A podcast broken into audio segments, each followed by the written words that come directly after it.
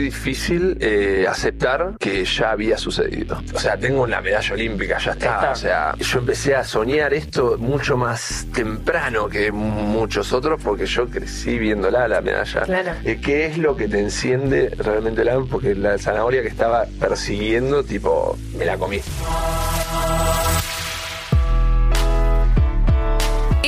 Es Facundo Conte, hijo de Hugo, referente del vóley argentino. Se formó en nuestro país y a los 18 emigró para jugar en las ligas más importantes del mundo. Pasó por Rusia, China, Brasil y Polonia. Y este año volvió para jugar la Liga Nacional por primera vez. Pieza fundamental de la selección argentina desde hace años, consiguiendo el oro en los Panamericanos de Toronto 2015 y el bronce en los Juegos Olímpicos de Tokio 2020.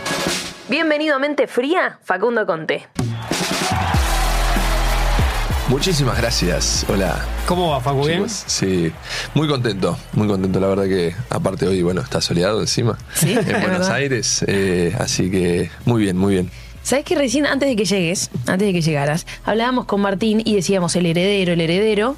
El heredero no solamente por parte de tu papá, sino por parte de tu mamá Sonia. También Además, jugaba al vóley. Exactamente, jugaban en la selección. De hecho, se conocieron eh, jugando al vóley. eh, empezó la historia de amor ahí en el Cenar, donde. Mira. Hoy, bueno, hoy no, pero eh, entreno con la selección y crecí básicamente. Entonces, eh, siempre tuvo una. un- así como una cuota este, personal, emotiva, familiar, muy importante, el barrio, eh, ciudad, estar siempre en la misma zona.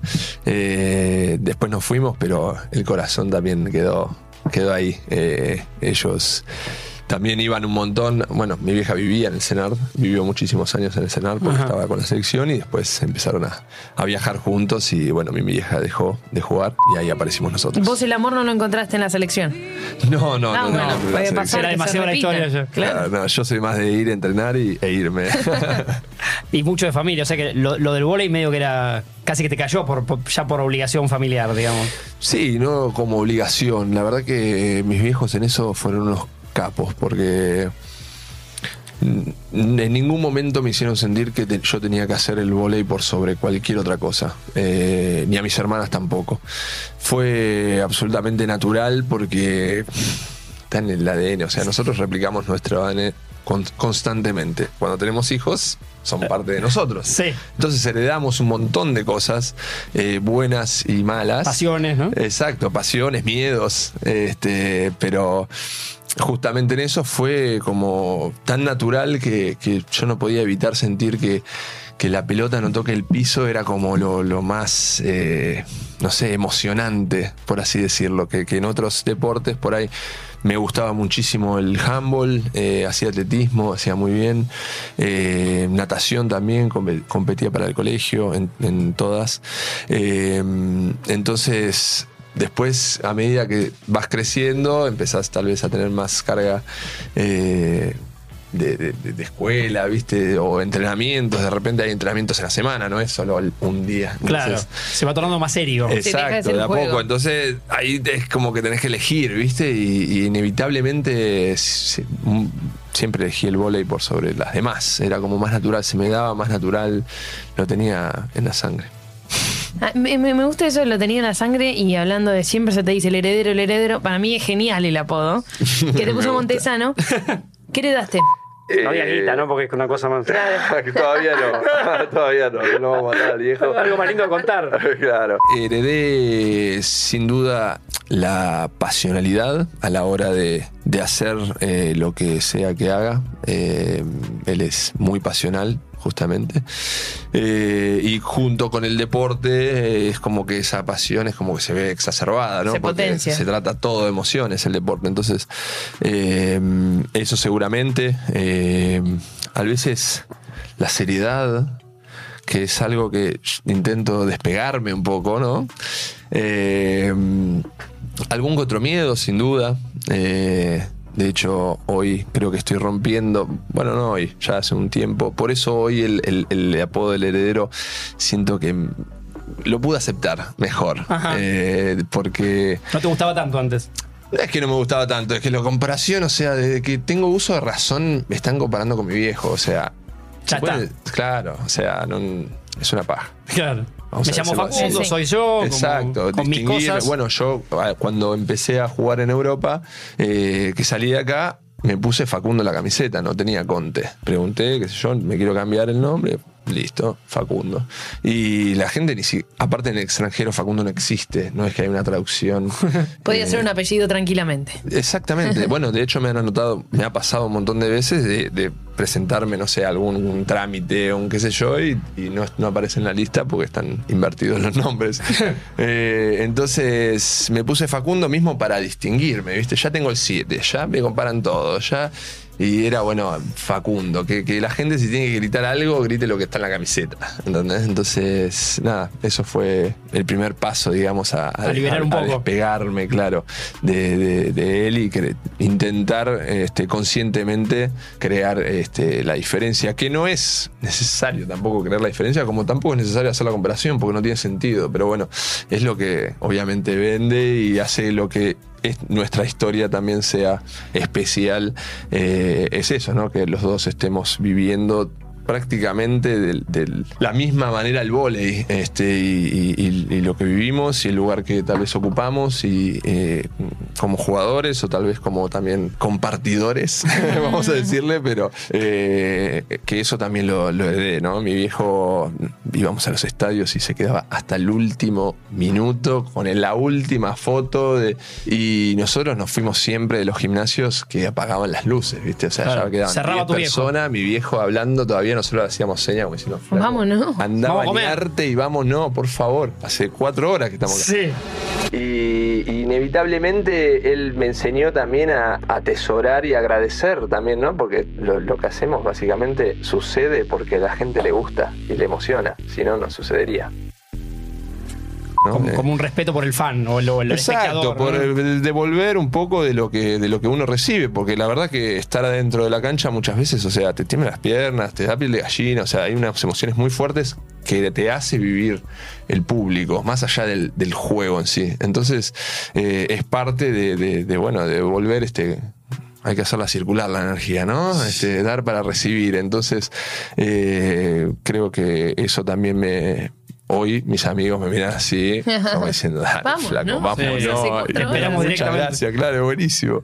Es buenísimo. Eh, no, siento que esto que decís de el- la conexión de, con la gente en el vóley, en el vivo, de, de cuando haces tu deporte, me parece que es medio mágica que otros deportes no tienen ese nivel de que el público te empuja en un punto, ¿no? Es que hay puntos todo el tiempo. Es claro, es, mu- es Entonces, muy dinámico. es- exacto, es tan dinámico que un momento puede destrabarse y muchas veces, qué sé yo, me ha pasado, por ejemplo, este último este último liga en Polonia, eh, estábamos en la semifinal del campeonato, habíamos ganado la primer, el primer partido, una serie al mejor de tres, a ganar dos partidos, eh, y ganamos en la casa de ellos, fuimos a nuestra casa, perdimos, y vamos al último partido y los estábamos matando. Los estábamos matando. Eh, y, y en un momento hacen dos, tres puntos seguidos. Y la gente empezó a gritar más. Y, y los flacos empezaron a envalentonar. Y, eh, y nos ganaron. Y nos cambiaron el partido completamente. Entonces. De eso hablo, ¿no? Es, como sí. que tiene un rol también eh, importante, en contra, a favor, eh, puede pegarte de muchas maneras distintas. Así que es, es lindo poder devolver también porque el- todo lo que, no todo, ¿no? Pero muchas veces quien se acerca es para compartir buena onda. Una más, nada más. Una más piden en casa. Pásole. Seba que saca el flotadito. Lucarelli con cachopa, cachopa con du. ¡Sí!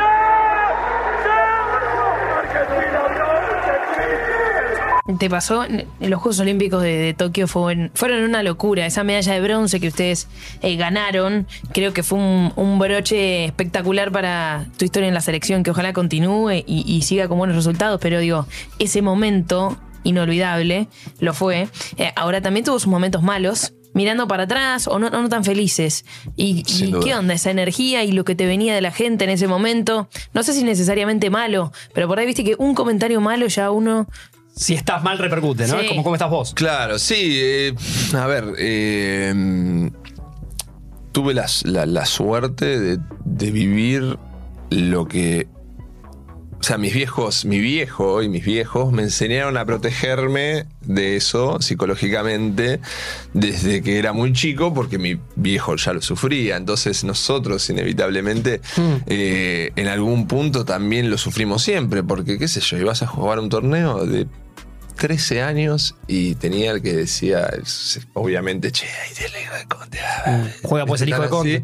Y empiezan a tirar mala onda, pero me parece malísimo y, y no debería importarnos. Entonces me, me enseñaron justamente a que los de fuera son de palo eh, y, creer en lo que hago. Este, y eso, en eso mis viejos que, que- que han sido eh, grandísimos padres eh, y personas y me han compartido justamente esto y me pone muy contento porque me agarra hoy este ya hace un tiempo, ¿no? He, tenido momentos mejores, momentos peores en que he recibido muy lindas cosas y otras no tanto, eh, pero se trata de lo que hacemos nosotros, entonces eh, uno intenta dar lo mejor y en el momento en que eso sentí que estaba sucediendo, pasaron los Juegos Olímpicos justamente, entonces fue como que entender de- desde dónde hay que hacer las cosas, ¿no? Con, con la convicción y, y- y la felicidad, este, el disfrute eh, de hacerlo, porque es cuando pasan las mejores este, cosas y pueden suceder cosas inesperadas, ¿no? Extraordinarias. Exactamente, que lo fue, que lo fue. Este, yo, de hecho, antes de los juegos lo decía, ¿viste? Nadie está acostumbrado a jugar sin gente. Va a ser algo diferente. O sea, es un momento como para meter un bombazo, ¿entendés? Entonces, eh, creo que la clave fue exigirnos entre nosotros, entre el equipo, como que estar muy conectados este, en el objetivo y, entrenar y jugar eh, de una cierta manera, porque de hecho, no habiendo gente, nosotros pudimos recuperarnos de momentos muy difíciles en los partidos durante el torneo, en la cabeza, eh, el miedo, los nervios, el eh, ¿no? La pelota es redonda, entonces es impredecible lo que va a pasar. eh, y eso es a la vez lo mágico. Y nosotros podíamos conjuntamente levantarnos los unos a los otros y, y- y bueno, eh, fue sucedió lo inesperado y lo extraordinario. De esto que decía Sofi de los juegos, después te, te- te escuché en, en más de una nota que decías que un tiempo dormías con la medalla, ¿no? Sí, que la tenías sí, como sí, una, una especie de osito de peluche. Sí, sí, en la villa, eh, o sea, me la puse y no me la saqué más. De hecho, está toda cachada. Porque, sí, sí, sí. Este, está toda cachada porque Te pegó fuerte, como. Sí, sí, sí. Aprendí hace unos años, eh, estaba en Brasil con, con- con unos compañeros, este, con Isaac, un jugador de la selección, eh, y me tocó ganar, eh, pero bueno, te ponen la medalla, es como que te incomoda, te pegas la ducha, qué sé yo, ya te la sacaste. Y el flaco aparecía con la. Ganamos un par de torneos y el, el primer torneo que ganamos eh, con Sada Cruzeiro hace tres años. eh, lo veo, el chabón, claro, fuimos a cenar después del partido con el- y estaba con la medalla.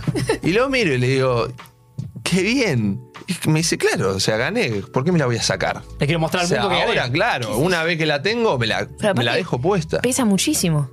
Bueno, la de los juegos sí, la, la de Brasil no tanto, No claro. Pero la, la de los juegos es tremendo. De hecho, estábamos saltando todo y, y cada uno le volaba un medallazo. Claro. Te la daba. Eh, es hermosa, es hermosa, es pesada. eh, entonces, ya tenerla puesta eh, desde que, hasta que nos. Sí, hasta que llegué a Argentina, básicamente la tuve puesta. Eh, y bueno, así está. Está golpeada, pero está vivida, está disfrutada, está festejada, que eso es lo más importante, porque eso va- es, es- esa medalla representa un montón de cosas del pasado, eh, del, del presente que estábamos eh, y el presente que estábamos viviendo y disfrutando. Entonces, es lo que la golpeaba y decía, ah, bueno, no importa. Bueno, eh, Bien así que- vivida. exacto, exacto. ¿Tenés una imagen clavada de esos Juegos Olímpicos de Tokio? ¿Viste cuando te dicen, La foto, ¿no? sí, Como- la foto mental de un momento ya sea ganando un punto, ganando un partido, tirándote a salvar una pelota. en el podio. Claro. Hay, hay, hay algunos, eh, sin duda, de algunos eh, partidos, algunos momentos. Después las emociones hacen que todo se mezcle, ¿no? También, eh, como que los recuerdos, fue en este partido, en este otro. Eh, pero sin duda los, eh, los festejos muchas veces son eh, momentos eh, hermosos, ¿no? Algunas pelotas que decís, flaco, no sabés lo cagado que estaba en este momento. Y, y bueno, recuerdo, por ejemplo, una, una pelota que estábamos, eh, creo que 13, 11, ponele, o Sí. 12, 10, una cosa así del tiebreak contra Brasil. Y, y va Luca- Lucarelli al saque, eh, un saque tremendo. Y, y hace un ace, me hace un ace. Eh, momento muy picante, ¿viste? Estaba muy nervioso, me sentía igual muy bien en recepción, pero me clavó un ace en, un lugar que me la esperaba, pero dije, o sea, nada, fue un saque tremendo. Y, va el saque de nuevo, que este fue el momento que, más me, por ahí me, quedó, o, o- o repetí en mi cabeza más veces, y el flaco va y saca y saca un saque mejor del que había sacado. Y se fue a. Tipo, de hecho pidieron el check. Claro, como el bar de él, sí. Y se fue por nada. Y yo recuerdo el, el cagazo esperando en el, el check a ver qué decís, flaco. No te lo puedo creer porque fue saque increíble, muy fuerte a la línea. Y, y- y decir, bueno, esas cosas son las que. Está de nuestro o sea, lado, como. dos- un milímetro cambiaba, cambia la historia, ¿entendés? Es, es una locura. Entonces, eh, creo que eso fue el momento de más eh, tensión que sentí, por ejemplo, en los juegos de, de, de- de- de miedo. De miedo, sí, de, de- qué sé yo, de sentir que tal vez, porque ya habíamos perdido contra Brasil en la zona, Claro. un partido que ten- también teníamos no ganado, pero yo nunca perdí un set 17-11 ganando y después perderlo. Es como que contra un rival así no lo puedes creer. Pero bueno, eh, creo que ese momento fue, fue, fue clave. Eh, entonces, nada, son, son cositas así, o el festejo después de que ganamos la medalla con Loser, eh, que también hemos tenido una conexión muy buena durante los, mm, los juegos y, y- y antes también, en realidad con todos, este, pero bueno, por ahí hay momentos en los que uno está más afín con alguien Claro. y, y va y festeja porque flaco nosotros nos quedamos hasta las 2 de la mañana hablando de, de- de- de esto de lo que queríamos de, eh, de lo que por ahí sentíamos que no andaba bien o lo que podíamos mejorar. Entonces eh, El trabajo cumplido, ¿no? Como- exacto el del- el- exactamente. Ni el trabajo no Oh, bueno, es- claro, porque, claro no llamaría así pero del, del- del esfuerzo este y, y- y lo que sucedió La última mía que, te, que te hago juego, y, y me encanta que cuentes esto de- del miedo, porque uno piensa, tal vez hablamos con Sofi del deporte elite siempre, y que como que es duro, es difícil reconocer, un deportista elite tiene miedo, y sí, o sea, hay miedo en las finales, hay miedo, somos personas, ¿no? Como, Olvídate. eh, pero por otro deportista no te dice, tuve miedo, lo piensa, pero no te lo dice. Eh, este podcast se llama Mente Fría, ¿y cómo laburás tu cabeza? Eh, Sofi me contaba, por ejemplo, un dato que yo no tenía, que, que hiciste o haces Reiki, ¿puede ser? No sé si hiciste Eh, o... Sí, sí, es- eh, estoy iniciado este, en Reiki y eh, bueno, desde los juegos eh, me pasaron un montón de cosas. eh, que hicieron que me desconecte justamente un poco con, con- conmigo mismo. Pero sin duda me ha ayudado muchísimo en los últimos años a, a poder conocerme mejor y a lidiar con, con mis emociones, porque nosotros nos dejamos... Son una avalancha las emociones, ¿no? Y, y no siempre estamos preparados para absorberlas y, y- y transmutarlas. Y, y por lo general tendemos a, a nos- a sentirnos mal o a enojarnos a- y a, a ma- a mantener ese mood. ¿Entendés? En vez de, bueno, pasó esto, lo sentí, me pasó, me enojé, o sea, ¿qué hago para salir de ahí? Inmediatamente. Eh, y, y eso me ha ayudado muchísimo en calmarme, porque me era, sum- soy sumamente autoexigente, eh, soy cabeza dura. eh, entonces, que eso hoy me, nos puso, pero me puso una medalla en el cuello. Entonces, hay dos caras de la moneda. Hay que ent- Con esto me fue que- bien. Exacto, con esto fue bien porque aprendí a manejarlo y, y- y aprendí, a mí me pasó muchas veces entre la selección estar jugando momentos muy importantes y tal vez equivocarme en un momento importante. Y, y- y bueno, el, el crecimiento y la evolución de, de una persona es aprender de nuestros errores eh, y tratar de, de- de mejorarlos para ser mejor y más consecuentes con lo que somos. Entonces, eh, a raíz de eso también acepté, eh, viví los juegos, este, por lo general empecé a disfrutar más eh, en, en- en la cancha ya hace un tiempo, de realmente disfrutar del, de- del jugar, porque ahí es cuando además pasan cosas mejores, no con la presión de tener que ganar. Yo siempre viví la presión de, de- de tener que ganar, de tener que superarlo a mi viejo, no sé, como que todo eso eh, me condicionó en algún punto, ¿viste? Tenía que ser el más crack. Claro. Y, y bueno, entendí también que más crack para quién, para qué, eh, ¿Qué gano con en esto? dónde, exacto. Eh, entonces, bueno, empecé también a, a tomar decisiones diferentes en mi vida. Hoy estoy jugando- voy a jugar en Argentina, eh, tengo una medalla, viví tres años en Brasil, por ejemplo, que fueron, bueno, el salir de, de lo, que, de lo que estaba para poder vivir también otras cosas. Y, y sin duda me, me ayudó Muchísimo, muchísimo. Eh, el Reiki mueve más nuestras energías. Eh, de hecho, en una sesión de, Reiki durante la cuarentena, que fue un momento, creo que un, momento muy bueno interno eh, y a la vez externo, yo pasé la, cuarentena en un ambiente muy tranquilo, muy abierto, muy libre. Lo pasé en Brasil, en la playa, eh, súper relajado eh, y pudiendo también abstraerme de, de todo y, y entré junto este, con, con un tiempo ¿no? de trabajo porque requiere práctica como, Sí, sí, sí, como sí. absolutamente todo y no, el no tener que hacer otras cosas ni tener la ansiedad de hacer otras cosas justamente y todo eh, me ayudó a entrar en, en una como se dice ahora ¿viste? Está bien. ¿Qué te pasó después de los Juegos Olímpicos? Eh, cosas diferentes, pero mm, fue muy difícil eh, aceptar que ya había sucedido. Eh, de Lo que- bueno bajó la espuma y pasó a ser muy malo. Algo así. o sea, no, no malo, no, No. malo porque, o sea, tengo la medalla olímpica, ya está. Está. O sea, Pero te pegó raro. ah, me, me pegó increíble y fue una emoción absurda, absurda porque por ahí eh, yo empecé a soñar esto mucho más temprano que muchos otros porque yo crecí viéndola la medalla Claro. en mi casa que ahora aparece una chapita al lado de la mía entonces me pone muy contento a la vez Eh, pero pero había sucedido lo que yo había deseado toda mi vida. O sea, no había nada que, que yo desee más en mi vida que ganar una medalla olímpica. Y, y sucedió. Y el- la emoción eh, fue increíble, pero todo pasa.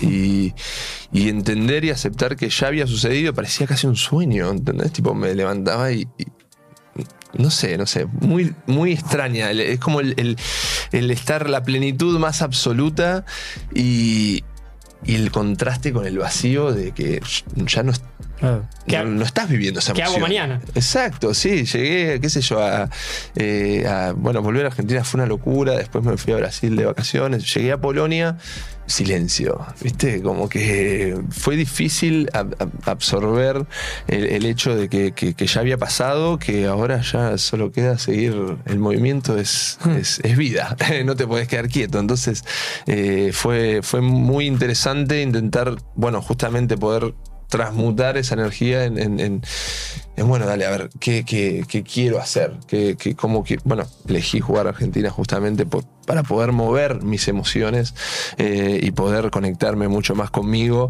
eh, porque todo lo que yo quería o deseaba eh, sucedió y pasó. Y fue muy raro porque ya no, o sea, estás ahí, pero no- ya no estás ahí, ya sucedió. Entonces, eh, ¿qué es lo que te enciende realmente la Porque la zanahoria que estaba persiguiendo, tipo, me la comí. ¿Crees que puede haber otro momento de plenitud, de éxtasis, eh, como el que tuviste otra vez en tu carrera que se puede dar con otra cosa? Eh, es posible, es muy posible, porque es en realidad como nosotros vivimos lo que estamos haciendo, la felicidad de, de- de- de poder hacerlo. Eh, es muy difícil que, que- que se genere también un... Fue como una liberación, no fue solo el éxtasis de la felicidad de haber ganado, sino como que la liberación de un montón... O sea, fue como sacarme la mochila y tirarla al piso, que la mochila cayó, hizo. Rompió, viste, la piedra, eh, el piso. eh, porque, porque se sintió así, un montón de cosas. Y después de eso fue el silencio, viste. ¿Y ahora? ¿Ahora qué hago? O sea, ¿qué quiero? Eh, porque bueno, con 32 años es como que me siento raro, pero ya obtuve lo que deseaba de lo que hago. No sé. Entonces, parece mediocre también el, el- a mí me, crea una también una, una dicotomía en la cabeza de decir pero flaco llegaste no querés más y sí quiero más pero Estoy procesando esto, ¿no? Exacto, eh, la, la vida sí, parece que no pasa nada y pasan un montón de cosas, pasan personas en nuestras vidas, pasan situaciones en nuestras vidas que nos marcan y nosotros seguimos como si nada, cuando el, cambio es, imposible de detener. Este, cuando nos estancamos es porque no estamos cambiando, no nos estamos adaptando al cambio. Entonces, eh, esto movió un montón de cosas en mí y no resistir ese cambio, justamente yo sentí que en Polonia estaba resistiendo ese, ese, cambio porque estaba eh, solamente jugando, que eso es lo que me genera un poco de, de- tristeza, este, entre comillas. eh, al estar jugando afuera, que, que es, es como muy chato. Todo, voy, entreno, vuelvo, descanso, duermo, como, voy, Sí, sí, sí, entreno, sí. vuelvo. O sea, es, es sumamente monótono y, y- y quiero vivirlo plenamente, disfrutarlo a pleno. O sea, el vóley me dio todo, este, pero a la vez puedo vivirlo de, de- de otra manera y disfrutarlo y, y intento hacer eso. Bueno, gracias, Facu. Ha sido. Es un gustazo sí, escucharte. Eh, esto es Mente Fría, ¿sí? Y es y Heineken, gracias. Y Facundo Conte. Y qué lindo que hayas tenido mente fría en su momento. Nos Costó. hiciste festejar muchísimo y también para tomar decisiones como la, la- la última Volver al que país. volver al país cuando sabemos que a nivel deportivo o económico probablemente no te convenía, pero seguiste lo que, lo que sentías y estás acá. Eso también es tener mente fría. Exactamente, me costó muchísimo. Muchísimas gracias por la invitación este, y, y espero que esté muy bien. Adiós. Nos a la próxima.